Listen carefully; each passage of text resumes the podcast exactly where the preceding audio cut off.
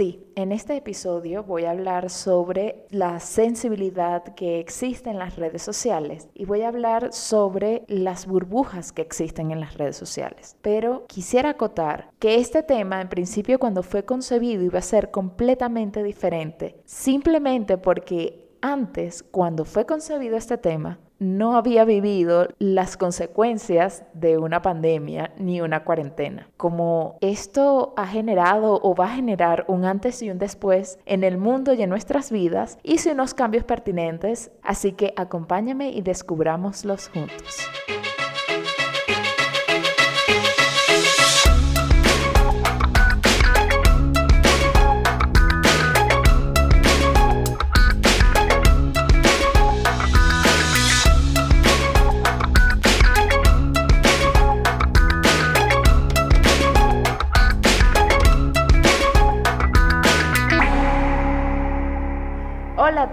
Bienvenidos una vez más a Descubriendo el agua tibia. Yo soy María Angélica Ramírez y te doy las gracias por acompañarme una vez más en este nuevo descubrimiento. Esta es la segunda entrega en la que hablo de las redes sociales porque si recuerdan bien el episodio 7, los que lo escucharon, yo dije que estaba muy complicada porque ese tema yo pensaba que iba a ser un solo episodio y luego dije, bueno, voy a hacer una serie de episodios en los que hablo de este tema, pero toco puntos en común con este tema, pero desde un enfoque diferente o no sé, o tópicos diferentes de este mismo gran tema. Y en este mismo orden de ideas quisiera confesarles algo. Quiero decirles o compartir con ustedes el proceso que hago para crear los contenidos de este podcast, porque si viene al caso. Por lo general, un día mágico parece en mí, así suene tonto, pero sí es así. Y se me atravesó un tema que bien sea porque me tropecé con él, porque un día estaba haciendo una cosa y se me ocurrió, o porque me topé con algo interesante y quise compartirlo, etcétera, etcétera. Se me tropieza ese tema y digo, este es el tema que voy a hablar en el próximo episodio o en uno de los episodios. Y me dedico a investigar sobre ello, a generar el guion con mis puntos de vista, a hacer la investigación si tengo que investigar. Por lo general siempre investigo algo, si sea tontísimo. Bueno, como ya saben, este tema yo iba a ser un seriado, ¿no? Que partió desde el episodio 7 que fue aproximadamente en enero del año 2020. Y bueno, y como ya les comenté, este iba a ser un tema que iba a ser un episodio único completo, pero luego yo dije, no, hay muchas cosas que profundizar y al final sí sentía que no lo dividía. Iba a hablar como de muchas cosas, pero al final no iba a hablar de nada, entonces preferí hacer esta división. Yo estoy feliz con esa decisión. Sin embargo, los temas que iba a tocar en esta segunda edición de las redes sociales, yo los tenía apuntados, los tenía medianamente desarrollados, pero los tenía un poquito guardados en un cajón esperando el momento de salir. Ahora, realmente iba a mencionar temas como la polarización de las redes sociales, cómo vivimos en una burbuja, iba a explicar esto, que hay estudios que hablan sobre esto, cómo supuestamente a los millennials nos ha hecho las redes sociales hipersensibles, que durante un tiempo, sobre todo hace dos años, estaba la moda de burlarse de nuestra generación, incluso los mismos miembros de esta generación a la cual yo pertenezco, y también iba a hablar sobre cómo uno con esa polarización y sensibilidad uno adquiere una trinchera y bueno, y sí, es así. Ahora bien, esto todo suena maravilloso, pero vino la pandemia y cambió todo, cambió el matiz con el cual yo voy a hacer este episodio. Porque cuando leí lo que tenía escrito y desarrollado, dije, esto está muy desconectado con lo que estamos viviendo. Yo no puedo hablar de este tema de las redes sociales así y ya como si nada hubiera cambiado con esta situación que vivimos actualmente. Como ya lo explico en el intro de este programa, aunque estos episodios yo siempre he querido que sean atemporales, hay un antes y un después y es pertinente tomar las medidas al respecto, o en mi caso, las medidas en el guion y es lo que hice. Ojo, no voy a dejar de hablar de estos temas, pero sí hice un cambio estructural en el guion que tenía pensado hoy. Y más allá de los contenidos que desee exponer acá, hay que tomar en cuenta los acontecimientos porque creo que nos ayuda también a hacer un trabajo de introspección, ya que actualmente está circulando mucha información en las redes sociales. Se ha vuelto casi para muchos como el único medio de información más allá de los medios tradicionales. Y creo que más que nunca tenemos que ser responsables en el uso de la información, pero a la vez en el tratamiento de los temas. No quiero ser una fuente que imponga nada. Ustedes saben que ese no es mi estilo y está en contra de la filosofía de este programa, el cual dice que yo no tengo el dominio de la verdad absoluta, que respeto las opiniones de los demás, etcétera, etcétera. Pero creo que es importante que tratemos ciertos temas con más tacto, así sean temas cotidianos como el que voy a contar de las redes sociales y en este episodio más que nunca voy a necesitar de sus comentarios, sus opiniones y sus visiones porque ese es el sentido y el propósito de este programa es compartir con ustedes y que ustedes también compartan conmigo lo que piensan y lo que sienten sobre este tema. Recuerden los canales de comunicación, por supuesto que está el Instagram con Descubriendo el Agua Tibia, el correo electrónico con descubriendo el agua tibia pod, gmail.com y el grupo de Telegram que sigue ahí esperando que ustedes participen. Ya no quiero hacer más preámbulos, pero creo que este era necesario. Empecemos de una vez con el episodio. Polarización en las redes sociales. Vivimos en una burbuja. Los millennials somos hipersensibles. ¿Qué tiene que ver esto con las fake news y el terraplanismo? Empecemos.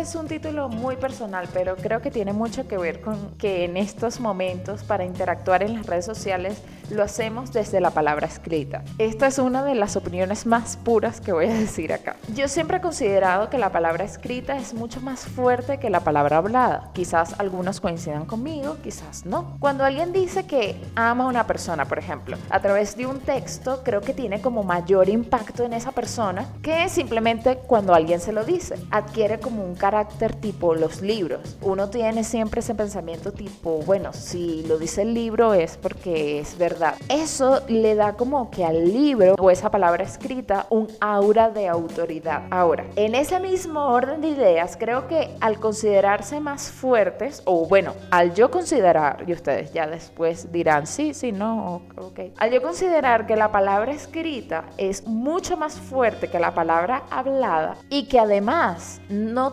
todas las personas sabemos, y yo me voy a incluir ahí, expresar las intenciones de la manera más clara posible en la palabra escrita. Es decir, muchas veces decimos cosas que sin el lenguaje corporal tienen un significado completamente diferente. No puedes saber las intenciones, muchas veces se confunde el sarcasmo y eso se ve clarísimo, por ejemplo, en redes sociales como Twitter, que mucha gente dice un sarcasmo y sin incluye un emoji o un GIF o lo que sea, hay gente que pudiera entender que esa persona está diciendo la verdad si no tienes el contexto. Por ejemplo, por decir cosas tipo, no estoy de acuerdo contigo solo en un tweet o en un comentario de cualquier red social. El tono con que uno lo dice normalmente cambia completamente cuando lo lees. Y además tiene mucho que ver con cómo la otra persona también lo lee, con qué intención. Quizás tú dijiste algo normal, tipo, bueno, pudiera ser mejor, así como, bueno, normal, tal. No lo expresaste del todo bien, pero lo escribiste y ya. Y si la otra persona que lo lee considera o está en un mal día dices, ay, lo pude hacer mejor, oh Dios mío, no puede ser, soy una basura. Y en realidad quizás no era eso lo que quería decir. Pero lo que quiero decir con este ejemplo es que esa hipersensibilidad que tanto se habla últimamente, que tienen los millennials, y aquí es cuando empiezo a decir, no estoy de acuerdo con esto, creo que lo impusieron a esa generación, que es mi generación, es la cual yo pertenezco, que va desde aproximadamente de los años 82 al 93. Hay unos que dicen que es menos, que es más. No me importa, es esas personas que nacieron en esos años. Que obviamente esta generación coincidió con este momento en la era digital. Pero una vez que las otras generaciones conviven con la era digital también, tienen estos mismos síntomas. Entonces, aquí voy a decir un artículo con el cual no estoy nada de acuerdo, pero igual se los voy a leer para que vean cómo era la visión de muchas personas hace dos años, tampoco mucho, o sea, hace poco. Este artículo de semana.com que tiene estas afirmaciones sobre los millennials. El título del artículo, por si alguien lo quiere ver, se llama Los millennials, la generación de los hipersensibles. Leo pedacitos del artículo. Son más preparados, tienen más títulos, parecen muy dispuestos a luchar por sus ideales en un mundo lleno de retos. De hecho, los jóvenes de hoy son más independientes en lo político y abrazan la diversidad. Pero suele haber individuos vulnerables tras esa coraza que se derrumban ante cualquier problema. En el mundo anglosajón lo llaman la generación snowflake porque son tan frágiles como un copo de nieve. Los millennials se ofenden por todo, según Claire Fox, directora del Instituto de Ideas en el Reino Unido y autora del libro I Find That Offensive. Muchos en esa generación no pueden lidiar con puntos de vista distintos a los suyos y no toleran las críticas a pesar de que sean válidas. Reaccionan agresivamente porque creen que tienen derecho a hacerlo y además exigen disculpas si llegan a sentirse ofendidos, afirma la autora. Esta conducta quizás se exacerba porque buscan luchar por el respeto a la individualidad, a la aceptación de las diferencias y en ese contexto las críticas pueden percibirse como una agresión a la libertad. Ok, lo dejo hasta acá, en este artículo es mucho más largo, pero creo que tiene mucho que ver con que estamos en general a la defensiva dando ese carácter tan brutal de lado a lado que ha adquirido la red. Es decir, creemos que cualquiera nos puede atacar y no estoy justificando porque sí sé que hay gente que se ofende. Esto yo no lo estoy negando, yo no estoy tapando el sol con un dedo, pero yo considero que no solo los millennials se ofenden, sino en general la gente que se ofende. No distingue raza, sexo, inclinación sexual ni edad, ¿ok? Eso es lo que creo yo. Esta es mi opinión súper, súper, súper personal. Entonces luego, bueno, el artículo cierra con que el fenómeno puede generar cierta ansiedad y depresión. Independientemente de eso y que estoy de acuerdo en cierta parte y en desacuerdo con la mayoría de las cosas que dice el artículo, creo que, como ya mencioné, hace tres años se puso de moda culpar a los millennials por todo o burlarse de ellos, incluso nosotros mismos, los que pertenecemos a esta generación, y también por un tema circunstancial, antes la gente se hablaba cara a cara. Y esto también es una cosa importante que quiero acotar aquí y que es un fenómeno distinto a las redes sociales y que ahora que estamos todos lejos en cuarentena pasa más. Antes la gente se hablaba cara a cara y se preguntaba, mira, ¿cómo te va? ¿Cómo estás? Si tenía una sala de espera, por ejemplo, alguien, una gente, que eso pasa mucho, son más adultos, ellos se hablan, conversan, tienen una conversación extendida sobre XY tema. En cambio, nosotros nos aislamos en los teléfonos. ¿Y qué pasa? Al aislarnos en los teléfonos también lo usamos como un escudo para, ay, no quiero hablar con esa persona, bueno, le voy a mandar un mensajito. Cuando antes se tenía uno que enfrentarse a la persona, llama a la persona, atiende el teléfono o habla con esa persona directamente porque no hay otra. Por ejemplo, también otra cosa que pongo de estas discusiones a cara a cara.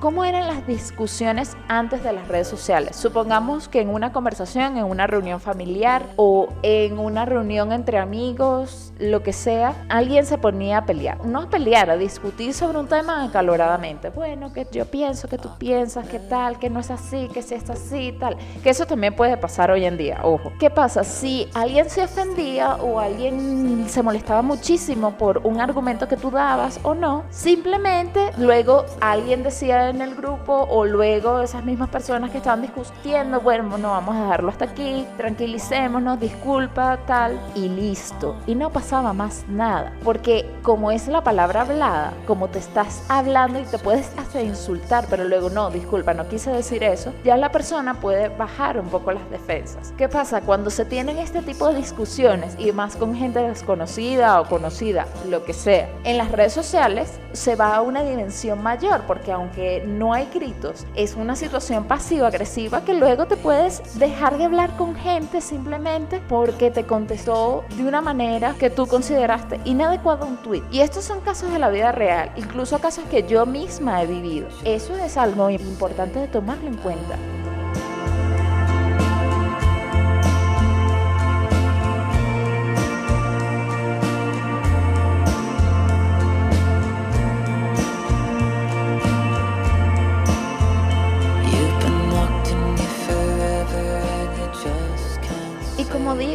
Va más allá de las generaciones. Yo no quiero decir todos nosotros los millennials son unos o los centennials son unos no, no quiero centrarme en esas simplificaciones porque no quiero. Ok, continúo. Bueno, aquí coloco en el guion una cosa, una anécdota. Yo estaba viendo un video de YouTube de un creo que es un chico que estudió filosofía, no estoy segura. Y él hablaba un poco también de este fenómeno, que él seguía a otra youtuber que comentaba cosas sobre diversos temas, pero luego hubo un tiempo que esa youtuber se volvió un poco monotemática. Supongamos, yo no voy a decir exactamente qué pasó porque no quiero tampoco como que, ah, tú piensas que ella es así o que tú piensas que la gente de ese tipo de pensamiento es así. No quiero caer en eso. Entonces, voy a contarlos así, con datos muy poco concretos. Bueno, este youtuber le gustaba a esta chica porque le gustaba cómo trataba los temas. Pero durante un tiempo solo hablaba de un solo tema. Y ese tema, y ese tema, y ese tema, y ese tema, y ese tema. Entonces a él ya no le interesaba tanto ese tema y le gustaba más cuando la youtuber tenía un repertorio un poco más variado de diferentes temas. Y él le dijo así súper buena onda, según él añade en un comentario, oye, deberías ya no hablar tanto de este tema y volver a estos otros temas que también eran interesantes y me gustaba mucho tu punto de vista. Y la youtuber en otro comentario, porque me imagino que en youtubers se conocen, ay, ahora vienen otros youtubers a criticarme y a decirme que no sé qué, pues no les voy a hacer caso. Y entonces la mujer se volvió loca y empezó a hacer una descarga contra el otro que simplemente era una sugerencia de pura buena fe que tenía sobre la diversidad de los temas de su canal. Y él dijo, ok, no me voy a meter más en eso, hasta luego. ¿Y cuántas veces nos ha pasado eso realmente, que a veces uno deja un comentario de pura buena fe y el otro se lo toma mal. Entonces sí tiene mucho que ver con esa poca interacción a nivel personal. Quizás si él se lo hubiera dicho en una reunión X, quizás no se lo hubiera tomado tan mal y si se lo toma tan mal, bueno, es una mujer bien radical. Este fenómeno también hace que nos radicalicemos un poco. Ya ahora pasamos de la sensibilidad y luego podemos llegar a una radicalización. Ojo, yo voy a comentar los casos acá y yo no voy a decir que a mí nunca me ha pasado esto. No, yo también me he radicalizado, yo también he sido presa de eso en ciertos tópicos y con eso voy al otro punto de vista que es hablar desde nuestra trinchera. Personalmente entiendo que esa es una necesidad del ser humano. No voy aquí a juzgar a nadie, por eso aclaro que yo también he sido presa de eso y que eso puede generar una extensión de la intolerancia, que sí es cierto, y de la cultura de la cancelación, que no estoy de acuerdo. La cultura de la cancelación puede ser tema de otro podcast, pero no me voy a extender mucho en eso, simplemente es cuando dicen, bueno, no me gusta tal artista, youtuber, lo que quieran incluir aquí, no me gusta X cosa, que le bloqueen la cuenta y que lo meta. No, ya, allí sí, bueno, déjalo de seguir, chao, adiós, pero no incitas a otras personas a que le bloqueen nada. Esa es la cultura de la cancelación. Vuelvo a hacer el paréntesis de que yo no tengo el dominio la verdad, ¿ok? Aquí me lo pongo en el guion así como que, por favor, querida audiencia, recuerden. Ahora quiero compartir con ustedes porque mi teoría es, bueno, no es mi teoría, creo que gente más estudiada que yo que también tiene esa teoría, es que esta polarización exacerbada, aparte de la palabra escrita, que eso sí es mi teoría, tiene que ver mucho con el efecto burbuja de las redes sociales. ¿Y qué es el efecto burbuja? Ya se los voy a comentar con el artículo de nopbot.com de Juan F. Samaniego. Esto lo publicó en el 2018. Empiezo. Las redes sociales no solo son un terreno de bulos y fake news, sino que nos permiten escuchar solo lo que queremos oír. Nuestras redes sociales son una burbuja ideológica y estamos tardando en pincharla una cámara para escuchar nuestro eco. Seamos honestos, a la mayoría no nos gusta que nos contradigan, mucho menos que nos digan que llevamos toda una vida equivocados. Por eso nos caen mejor aquellos que ven el mundo como nosotros. No nos importa la objetividad tanto como creemos, preferimos pensar que tenemos la razón. Así empezamos a construir nuestra burbuja, una habitación cerrada en la que nos gusta escuchar el eco de nuestros propios pensamientos, pero Pero quizá la culpa no sea solo nuestra. Los algoritmos de posicionamiento de contenidos en las redes sociales y las técnicas de marketing y publicidad tienen también su parte de responsabilidad.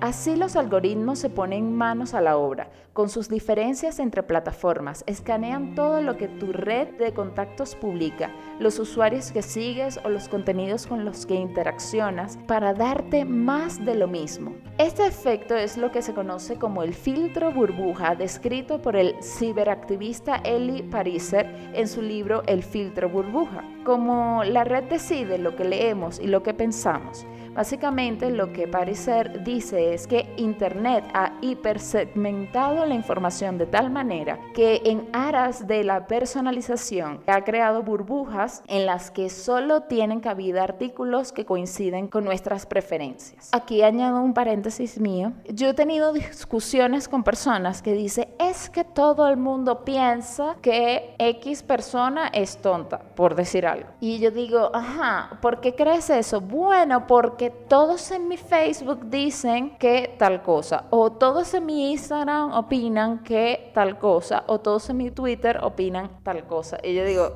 ajá, que tu red de 100 contactos y supongamos que otras 10 personas por cada de esas 100 personas piensan lo mismo, supongamos mil personas que son de tu grupo segmentado piensan eso, ¿tú crees que todo el mundo piensa así? Y es por eso que yo lo vinculo esto con las fake news y con el terraplanismo, porque probablemente dentro del círculo de los que piensan que la Tierra es plana en pleno siglo XXI, en la segunda década, en pleno 2020, que haya gente que piense que la Tierra es plana y lo dude, es porque dentro de su círculo, de su burbuja informativa, se están alimentando, alimentando, alimentando, y la gente que está fuera de eso no lo entiende. Y son como mini sectas que se van creando en Internet que uno dirá, bueno, pero es Internet, X, pero mira hasta dónde pueden llegar. Ese para mí es una de las muestras más impresionantes. Y más allá de todo lo que estamos viviendo actualmente, imaginemos que exista un grupo que diga, bueno, que de hecho existen, que digan cosas, supongamos, conspirativas o que piensen de una u otra forma y luego hagan que la gente en esta situación tan delicada que estamos viviendo haga o no cosas ahí ya puede ser peligroso. Porque supongamos que digan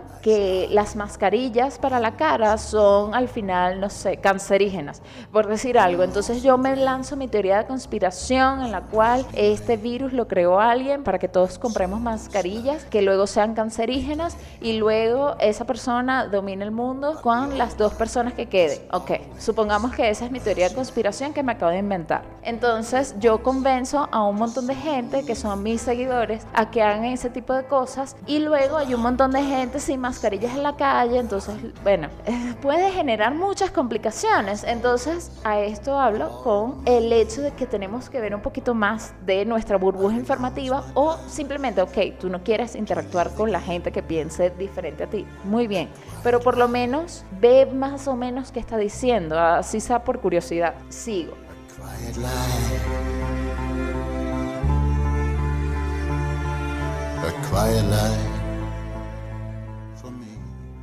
Así se pincha una burbuja, esta es parte del mismo artículo. Vivimos tiempos de polarización, de debates que solo buscan consolidar nuestra opinión, de discusiones en las que no cabe un, oye, pues, tienes razón. No te prometemos que vaya a ser fácil, pero el mundo necesita de gente, cuanta más mejor, que se atreva a abandonar la burbuja, así sea un ratito.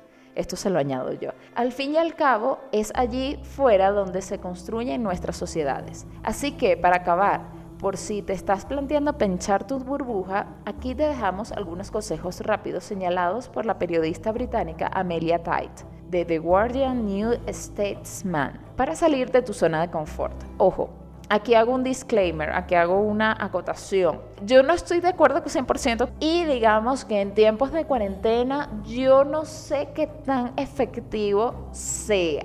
Aquí sí pongo esta acotación porque no sabemos en qué huecos oscuros de Internet podemos caer. Y en estos momentos tenemos que cuidar muchísimo nuestra salud mental, sobre todo, porque a veces el mismo Internet puede llevarte a unos estados de ansiedad terribles. Y es preferible incluso en estos tiempos desconectarse y ver cosas que nos gusten o que nos entretengan o que nos informen, ¿ok? Pero bueno, aquí voy a leer igual las recomendaciones que dice la mujer. Darle like a páginas con las que no estás de acuerdo. Esto yo no, yo no le daría like a ninguna página.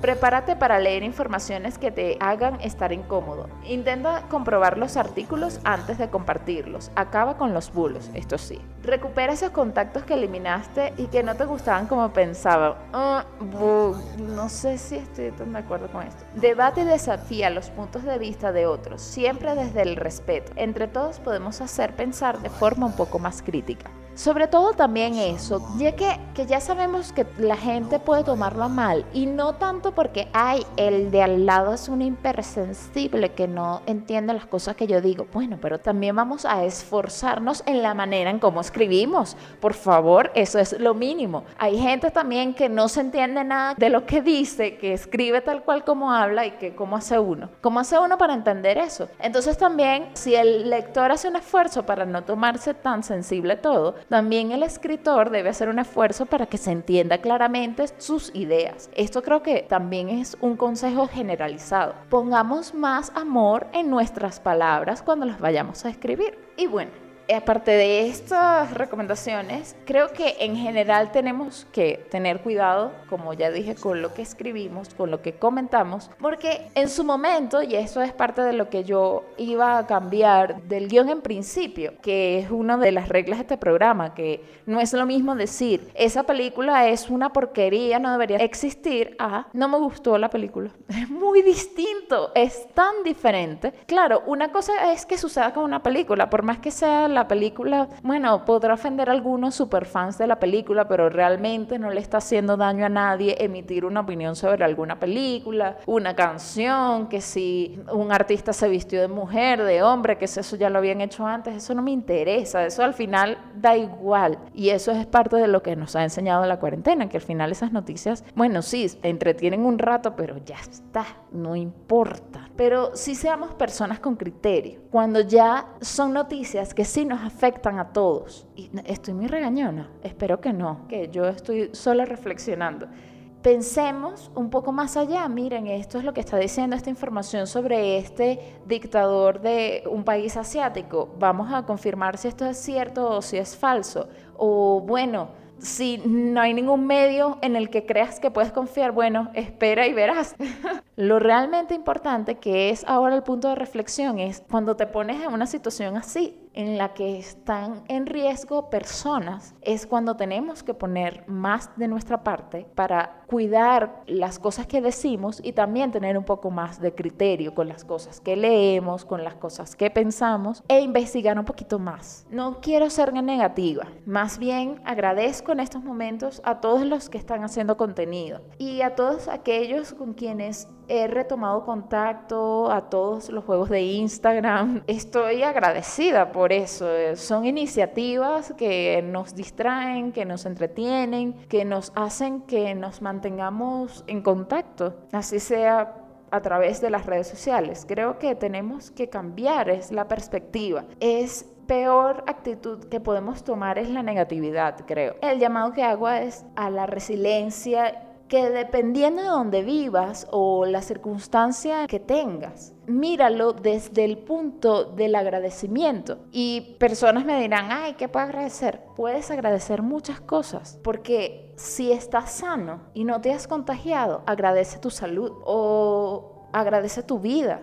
o agradece lo que tienes, agradece que estás viviendo en un techo, agradece que estás comiendo algo, así sea mucho o poco, así sea lo que sea. Agradece las personas de tu alrededor, agradece a tus seres queridos. No veo otra manera de cómo pensarlo porque es que no queda de otra. Es sobrevivir también, eso es parte de sobrevivir. Yo dudo mucho que alguien que realmente quiera sobrevivir esté, ay, ay, qué mal estoy. No, o sea, cuando uno está en una situación de supervivencia, uno ahí sí es no hay positividad ni negatividad, es simplemente hay que hacer las cosas y ya. Hay que ponerse a trabajar, hay que hacer las cosas que hay que hacer. No lo sé. Creo que en este momento el peor enemigo somos nosotros mismos.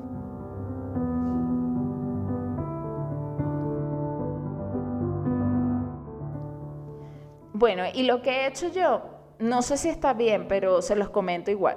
He silenciado a personas, eso sí lo he hecho, lo siento, pero he silenciado personas. Pero de vez en cuando me pongo a leer comentarios de videos los cuales no estoy de acuerdo y tweets que no me hacen muy feliz y a veces me da rabia, pero trato de entender que yo no tengo el poder ni la potestad de hacerlo cambiar de opinión. Y aunque hago lo que puedo desde mi trinchera, ya hay gente muy, muy fanática que uno dice, ya que, ya no, no le quites eso, ya.